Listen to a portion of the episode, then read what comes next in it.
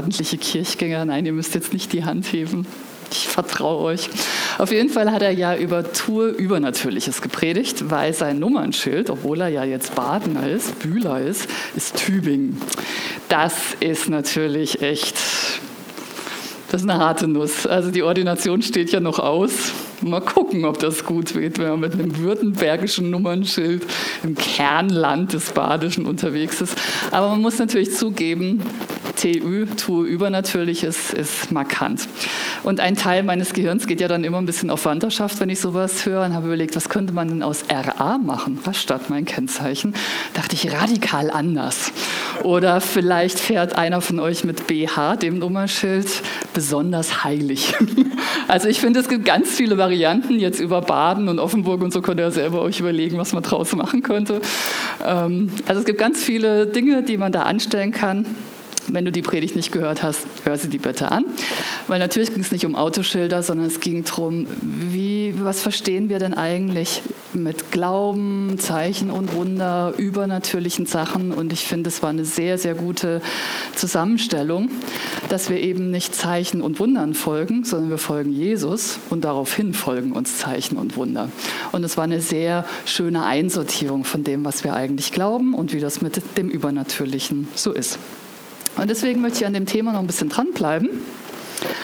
Und ähm, ich weiß nicht, wie es bei euch ist in der Familie. In meiner Familie gibt es ziemlich viele Geschichten und Anekdoten. Kennt ihr das? Man hat so eine Familienfeier, irgendjemand schneidet ein Thema an, alle lachen und die ganzen eingeheirateten Leute und so, die haben keine Ahnung, was jetzt eigentlich abgeht, weil das sind so Familien-Insider-Geschichten.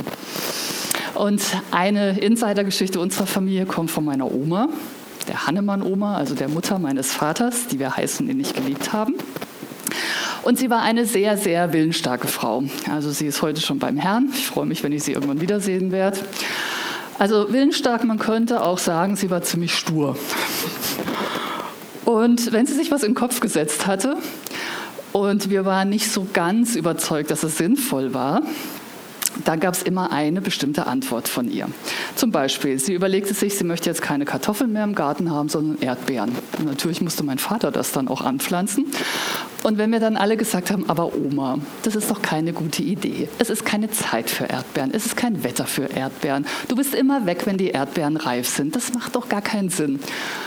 Diese kleine Frau mit den strahlenblauen Augen lächelte uns an und sagte, und wenn auch. Damit war quasi die Diskussion beendet und es war auch klar, man muss gar nicht weiterreden. Es wurde gemacht. Oder wenn es regnete und wir sagten, Oma, 20 Minuten Weg zur Kirche, bitte nimm doch einen Regenschirm. Der Wetterbericht wird nicht besser, die Kirche ist kalt, du sitzt klatschnass da. Dann guckte sie uns an und sagte, und wenn auch, und ging natürlich ohne Regenschirm. Und meine Mutter ist immer tausend Tode gestorben, weil wir sind ja dann auch in der Kirche aufgeschlagen und alle dachten, also diese Hahnemanns, das ist ja, also was ist das für eine Familie, lassen Sie die arme alte Frau da ohne Regenschirm durch den daherlaufen, es geht ja gar nicht. Also wenn man bei uns eine Diskussion irgendwie beenden will nach dem Motto, es ist mir völlig egal, was die Logik sagt, es ist mir auch völlig egal, was die Erfahrungen sagen und es ist mir völlig egal, was erwartbar ist, dann sagt man einfach, Genau, genau. Isabel hat schon das System voll verstanden. Ah, da fühlen sich welche angesprochen. Noch besser. Und ich möchte gerne mit euch heute einen Text anschauen im Matthäusevangelium, wo es um einen und wenn auch Glauben geht. Der unwiderstehliche Glaube einer Heidin steht in Matthäus 5 ab Vers 21. Jesus machte sich wieder auf den Weg und zog sich in das Gebiet von Tyros und Sidon zurück. Geschichte davor, Jesus war See äh, Genezareth, also im Norden von Galiläa, predigte das Evangelium, heilte und hatte gerade eine Auseinandersetzung mit den Pharisäern, die von Jerusalem gekommen waren und gesagt haben, Jesus, deine ganze Theologie ist alles nicht so ganz richtig. Auf jeden Fall war es ziemlich turbulent. Jesus zog sich zurück und Tyron liegt so 60 Kilometer nordwestlich vom See Genezareth, also am Mittelmeer. Im Prinzip ist er ans Ausland, ans Mittelmeer gegangen. Da dachte ich, jo, Jesus macht Urlaub, sei ihm gegönnt. Sidon liegt noch mal so 40 Kilometer weiter nördlich. Heute ist das Libanon. Zur damaligen Zeit gehörte das zu Syrien und es war die römische Provinz Phönizien. Deswegen wird es auch synonym die Syrophönizierin genannt oder die Kanaanäerin als Erklärung, dass es keine Jüdin war. Also Jesus war mal weg aus Palästina und war in dieser Gegend, um eigentlich Ruhe zu finden. Da kam eine kanaanäische Frau aus jener Gegend und rief, Herr, du Sohn Davids, hab Erbarmen mit mir. Meine Tochter wird von einem Dämon furchtbar gequält.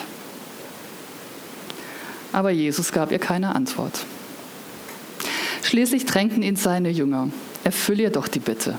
Sie hört ja nicht auf, hinter uns herzuschreien. Er aber entgegnete, ich bin nur zu den verlorenen Schafen des Volkes Israel gesandt. Da kam die Frau näher, warf sich vor Jesus nieder und bat, Herr, hilf mir. Jesus wehrte ab. Es ist nicht recht, den Kindern das Brot wegzunehmen und es den Hunden vorzuwerfen. Das stimmt, Herr, erwiderte sie, aber immerhin fressen die Hunde die Brotkrumen, die vom Tisch ihrer Herren herunterfallen. Da sagte Jesus zu ihr, Frau, dein Glaube ist groß. Was du willst, soll geschehen. Von diesem Augenblick an war ihre Tochter gesund. Das ist schon mal ein ganz schön sperriger Text. Da begegnet ein einem Jesus, der nicht nur so lieb und nett ist, sondern eine Ausländerin, eine Bittstellerin erstmal ganz schön abletzen lässt. Man denkt so, Jesus, ist echt ganz schön rassistisch, frauenfeindlich ist es auch und politisch korrekt ist es überhaupt nicht. So, wie können wir mit diesem Text umgehen? In der Theologiegeschichte gab es so zwei oder gibt es nach wie vor so zwei Auslegungsrichtungen dieser Geschichte. In der einen Auslegungsrichtung wird so die Gottheit Jesu betont.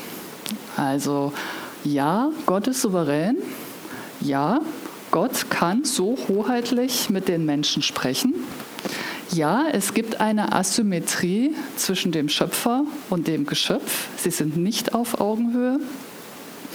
Und ja, Gnade und Barmherzigkeit, Heilung und Wiederherstellung sind immer einfach ein Geschenk Gottes.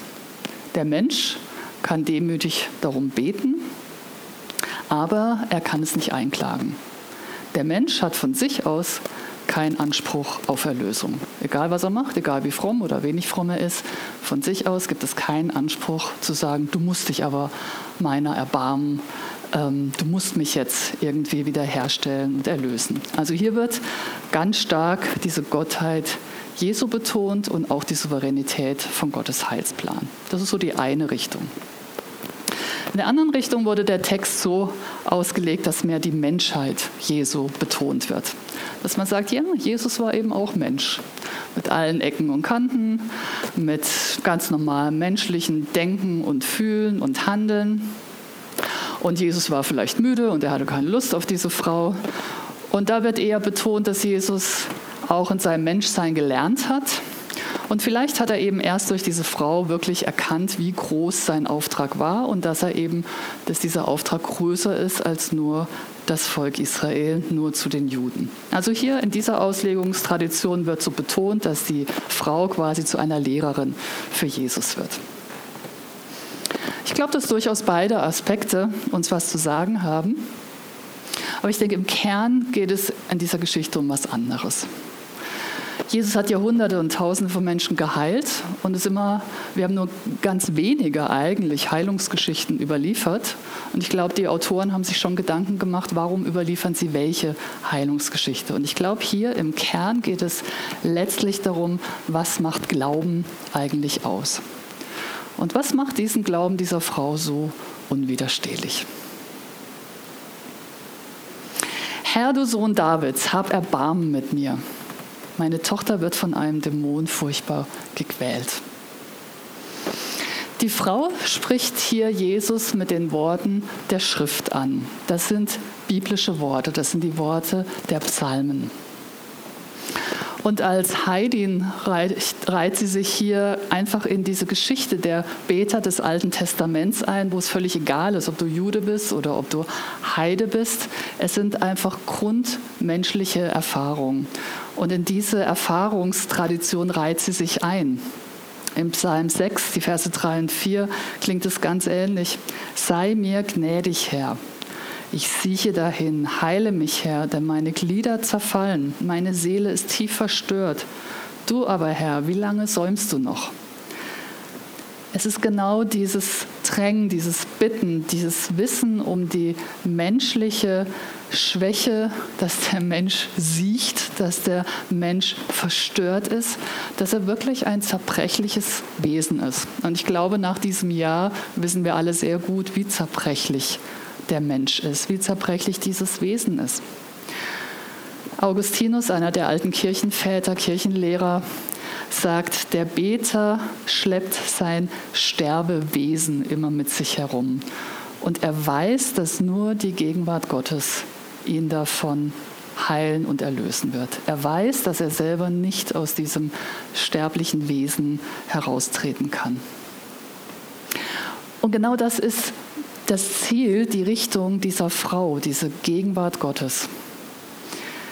Da setzt sie ihre Hoffnung drauf. Und das ist schon mal das Überraschende, dass sie nicht auf ihre kanaanäischen, auf ihre heidnischen Götter ihre Hoffnung setzt oder auf die eigene Stärke oder auf die eigene Machbarkeit, sondern dass sie ihr Vertrauen auf diesen Sohn Davids setzt. Sie hat offensichtlich etwas von diesem Jahwe-Bund gehört und sie traut diesem Gott zu, dass er Schöpfer des Himmels, der Erde ist, dass er der Vater aller Menschen ist. Und ihn ruft sie um Erbarmen an. Herr, du Sohn Davids. Ist letztlich ein Glaubensbekenntnis. Ganz kurz, ganz kompakt. Daran glaube ich.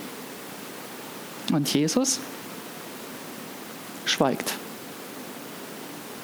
Und sie hört nicht auf zu rufen. Und die Jünger sind genervt.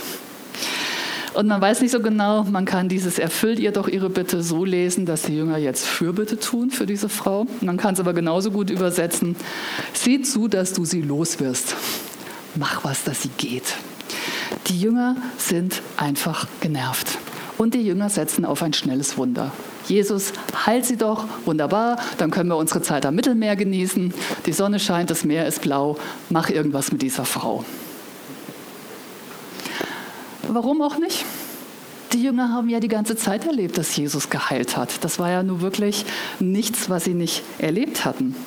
Matthäus berichtet im vorangehenden Kapitel, Kapitel 14, dass man in allen Dörfern, Städten und Gehöften, in die Jesus kam, also stell dir das vor, überall, wo du hinkommst, reicht sein Ruf schon voraus und überall legte man alle Kranken auf alle Plätze. Wunderbar. Mit dem Wissen, wenn ich nur den Saum seines Gewandes berühre, werde ich heil. Also du denkst, prima, Gottesdienst ist aus, gehe ich noch kurz beim Taumi vorbei, hol mir was Leckeres zu essen, wunderbar, oder bei wem auch immer. Und überall auf dem Johannesplatz sind alle Kranken dieser Stadt da. Puh. Und die Jünger haben aber erlebt, dass Jesus ja geheilt hat. Doch Jesus will nicht einfach als Heiler oder Wundertäter bekannt werden. Und wenn Jesus schweigt, macht er ja nicht oft, dann verweigert er sich menschlicher Erwartung, die einfach zu kurz greift. Im Prinzip sagt er, ja, Heilung ist etwas, was von meinem Wesen ausgeht, aber ich bin nicht gekommen, um zu heilen, sondern meine, mein Auftrag ist viel größer. Ich bin gekommen, um das Reich Gottes zu bringen. Ein Teil dieses Reich Gottes ist auch Heilung aber er reiht sich nicht ein in die Wundertäter, in die Magier, in die, die Heilungsversprechen abgeben, sondern was seine Mission ist, ist Menschen einzuladen in die ewige Beziehung mit Gott. Und das Reich Gottes, kurz gefasst kann man sagen, überall da, wo Gottes Herrschaft ist, wo Gottes Herrschaft anerkannt wird, geht es mit den Menschen besser. Da, wo Gottes Herrschaft in deinem Herzen ist, in deinem Handeln ist, in deinen Beziehungen ist und in dieser Gesellschaft ist, geht es besser. Das ist Reich Gottes. Und darum geht es ihm auch. Und er weist auch nicht einfach diese Frau zurück, sondern wir sehen das genauso, wie er das mit den Juden, mit seinen eigenen Leuten macht. da, wo sie einfach eine begrenzte Sicht von ihm haben, wo sie ihn einfach nur als Heiland haben wollen. Heile mich. Ganz am Anfang, als er in Kapernaum ist, das ist so ein bisschen seine Homebase, ähm, beruft er seine ersten Jünger und er heilt die Schwiegermutter des Petrus. Und natürlich spricht sich das rum. Und auch da werden wieder die Kranken versammeln sich, aber einer ist weg. Das ist im Prinzip dasselbe wie Schweigen. Und der, der weg ist, ist Jesus. Der hat sich nämlich schon nachts auf den Weg gemacht, an eine ruhige Stelle zu beten. Und Petrus geht hinterher. So, Jesus, Jesus, du musst kommen, die sind alle da, die warten alle auf dich.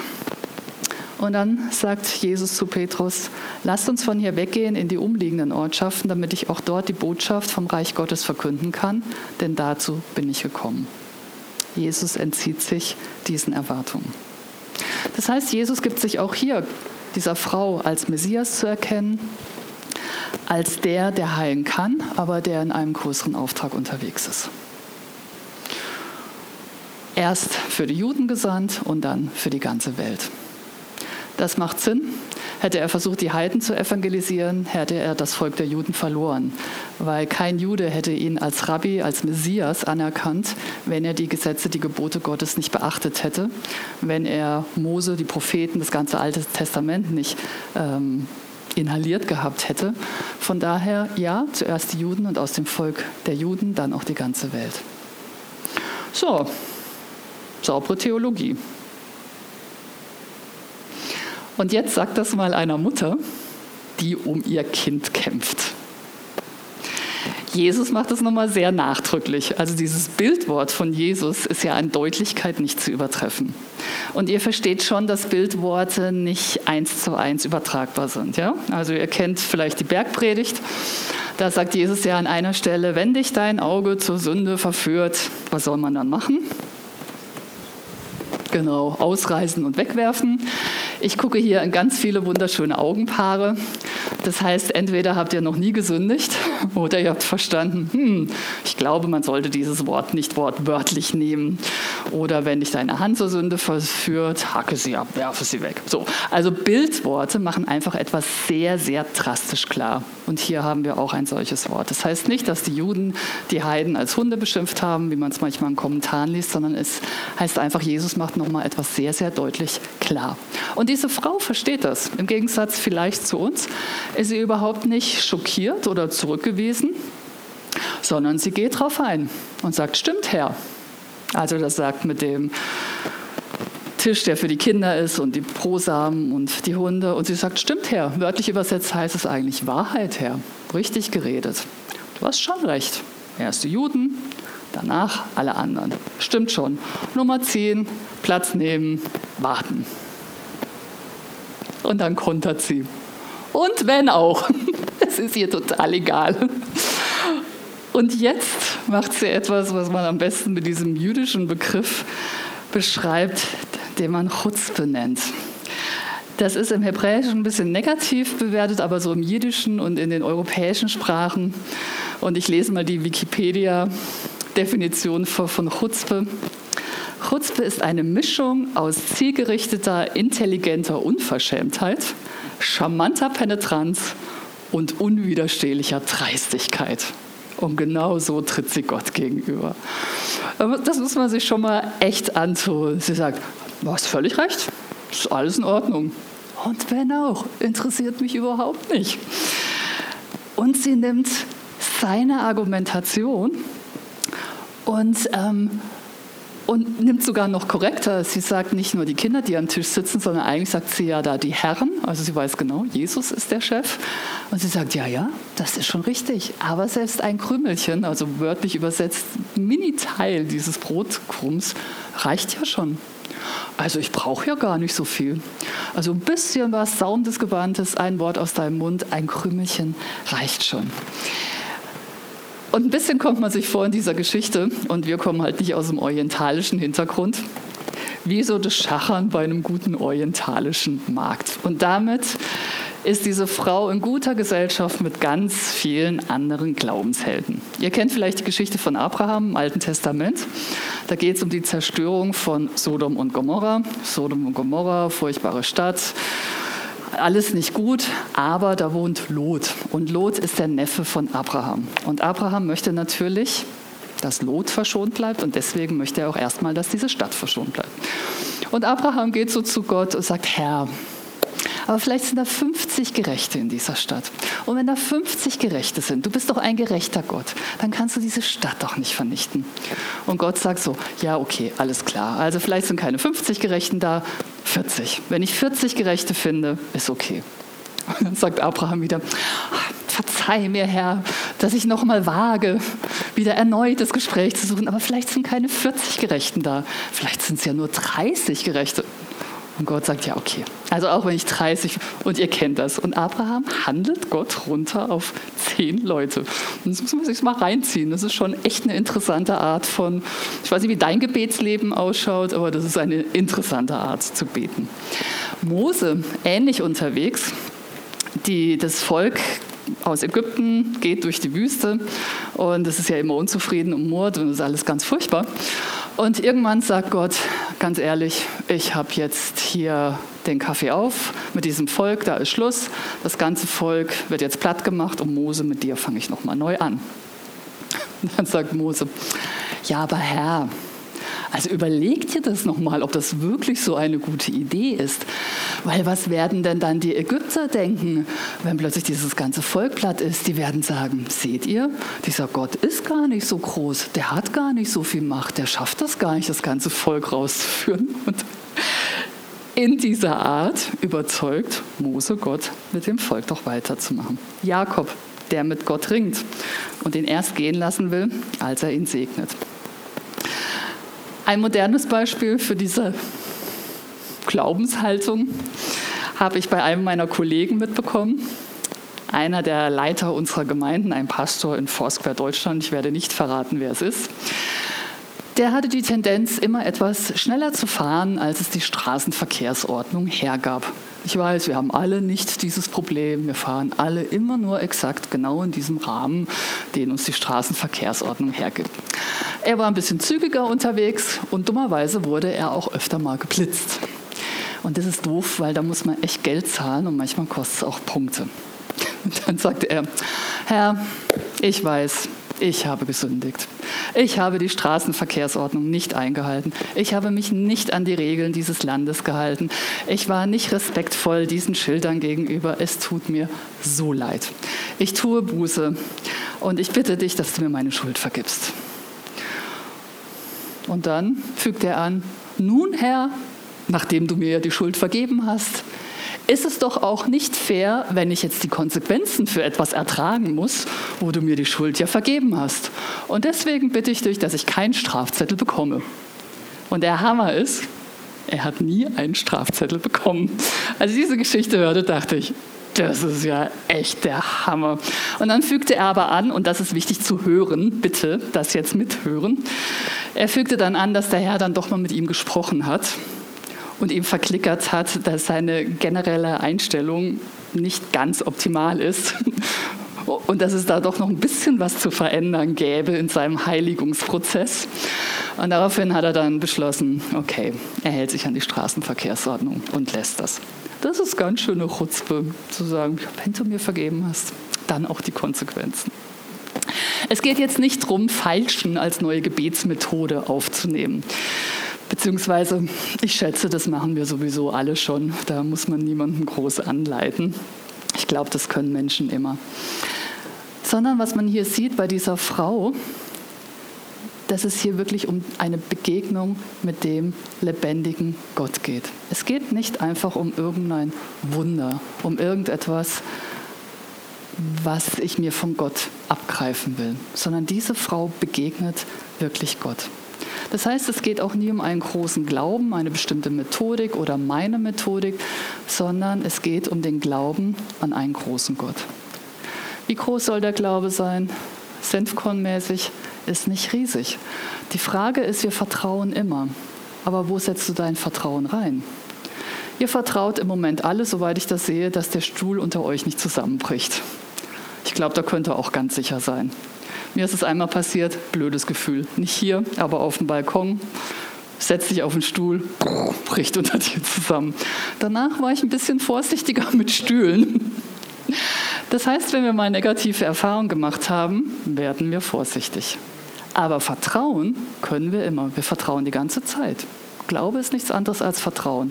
Es ist nur die Frage, in was setze ich mein Vertrauen? Und das ist der Kern hier. Dein Vertrauen kann klein wie ein Senfkorn sein. Aber wenn du es in einen großen Gott setzt, dann kannst du erstaunliche Dinge erwarten. Was können wir daraus lernen aus der Geschichte? Ich finde es interessant, es gibt ähm, ganz wenig Stellen im Neuen Testament, im Evangelium, wo es heißt, dass Jesus sich verwunderte. Und alle diese Stellen haben mit Glauben zu tun. Einmal wunderte er sich über Nazareth, das war seine Heimatstadt, wo er aufgewachsen ist, wo er als Schreiner gearbeitet hat oder Holzwerker. Und da heißt es, er kam zurück und er wunderte sich über ihren Unglauben. Und er konnte einfach wenig tun. Und es gibt nur zwei Stellen in den ganzen Evangelien, wo Jesus sich wundert über großen Glauben.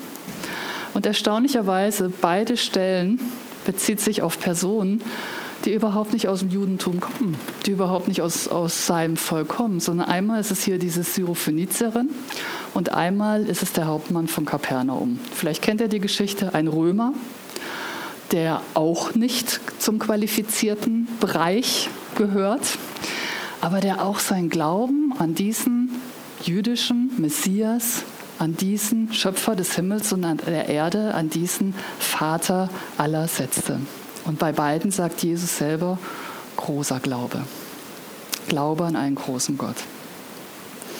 Beide, sowohl der Hauptmann, der für seinen Knecht betet, als auch die Frau, die hier für ihre Tochter bittet, sie machen sich die Not eines anderen zur eigenen Not. Und das ist vielleicht auch nochmal etwas, natürlich können und sollen wir zu Jesus kommen, wenn wir selber Not haben. Aber vielleicht können wir auch mal überlegen, welche Not eines anderen Menschen kann ich eigentlich zu meiner eigenen Not machen. Wenn es in der eigenen Familie ist, dann liegt das nahe. Aber ich finde es interessant, dass gerade der Hauptmann für seinen Knecht, das war ein Angestellter im besten Fall, dass der für den eingetreten ist. Welche Not, von welcher Not weißt du, welche Not kannst du dir vielleicht zu eigen machen und sie zu Gott bringen? Beide, sowohl dieser Hauptmann als auch diese Frau, setzten ihr Vertrauen in diesen Gott Israels, in diesen Jesus. Und beide wissen, dass sie durch nichts, was sie mitbringen können, qualifiziert sind.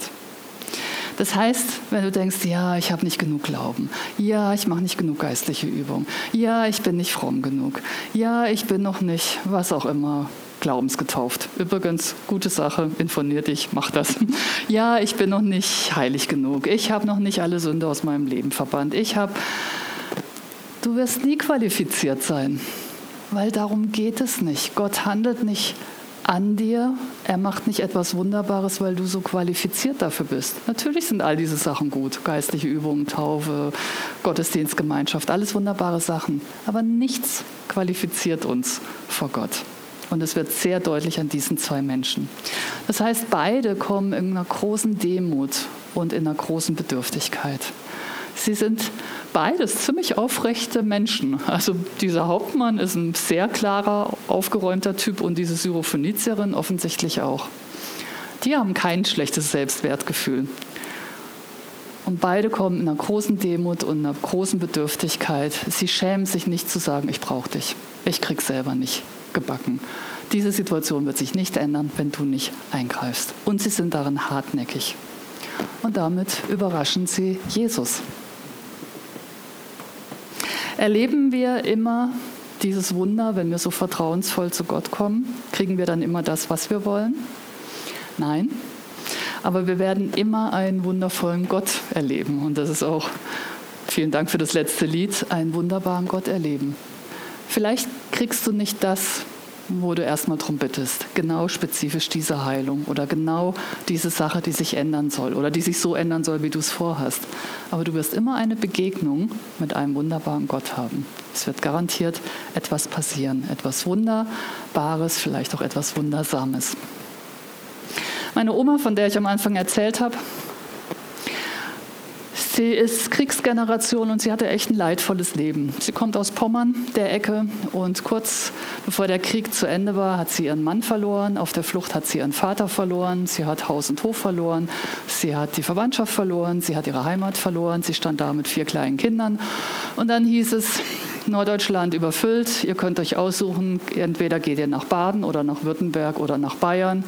Da fährt ein Zug ab. Viel Spaß. Und du packst einfach deine Kinder und setzt dich in den Zug und steigst in Basel aus und dann hoffst du, dass es irgendwie weitergeht. Als erwachsene Frau hat sie dann noch eine ihrer Kinder, ihre Tochter verloren. Also viel Verlust. Aber dieses Und wenn auch, und wahrscheinlich haben wir sie deswegen auch so geliebt, dieses Und wenn auch galt bei ihr auch für das, für das, wo Gott sich erstmal nicht so wundersam erwiesen hat. Ein Freund von mir sagt immer, man muss mit allem rechnen, selbst mit dem Guten. Und das könnte das Lebensmotto meiner Oma gewesen sein. Sie hat Leidvolles erfahren, aber sie ist nicht bitter geworden. Sie ist nicht hart geworden. Da war kein Groll in ihrem Herzen, sondern es war immer drüber geschrieben, ähm, und wenn auch, der Mensch kann auch gut sein. Ich werde auch Gutes erfahren. Ich werde nicht aufhören, an Glaube, Hoffnung und Liebe festzuhalten. Selbst gegen alle menschliche Logik, selbst gegen das Erwartbare, selbst gegen alle Erfahrungen. Sie hatte, ich weiß nicht, kennt ihr noch diese alten Anrichten, die man manchmal so in der Küche hatte, mit so einer Glasfront und so zwei Schubladen. Und da ist sie ab und zu hingegangen, diese Schublade, die klemmte schon ein bisschen, dann nahm sie immer so einen alten Löffel raus, einen Blechlöffel, und sagte, diesen Löffel, den hat mir auf der Flucht ein russischer Soldat gegeben, als wir überhaupt kein Besteck hatten. Die Russen sind gute Menschen. Das war ihre Haltung. Und dadurch war sie frei.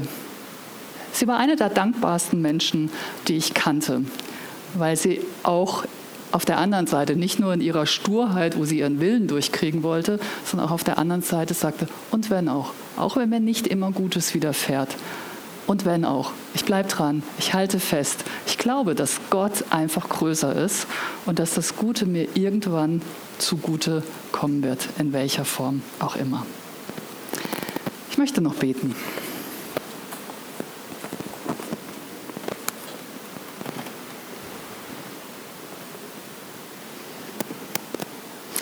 Jesus, du kennst uns hier. Du weißt, in welcher Stimmung wir hier sind. Du weißt, was uns umtreibt ob wir gerade selber in einer notvollen Situation sind oder ob es uns einfach gut geht oder ob uns die Not eines anderen umtreibt. Jesus, danke, dass wir unser Vertrauen nicht auf uns setzen müssen, dass wir nicht in uns nach irgendeinem großen Glauben suchen müssen, sondern dass wir einem großen Gott vertrauen dürfen.